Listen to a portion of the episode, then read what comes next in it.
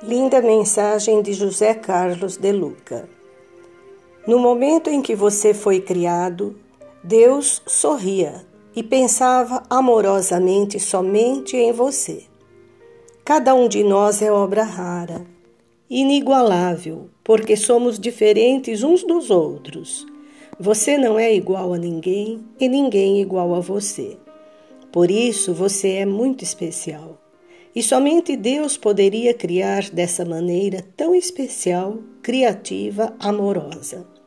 Quando Deus cria, Deus ama, e quando Deus ama, só algo de muito extraordinário pode acontecer.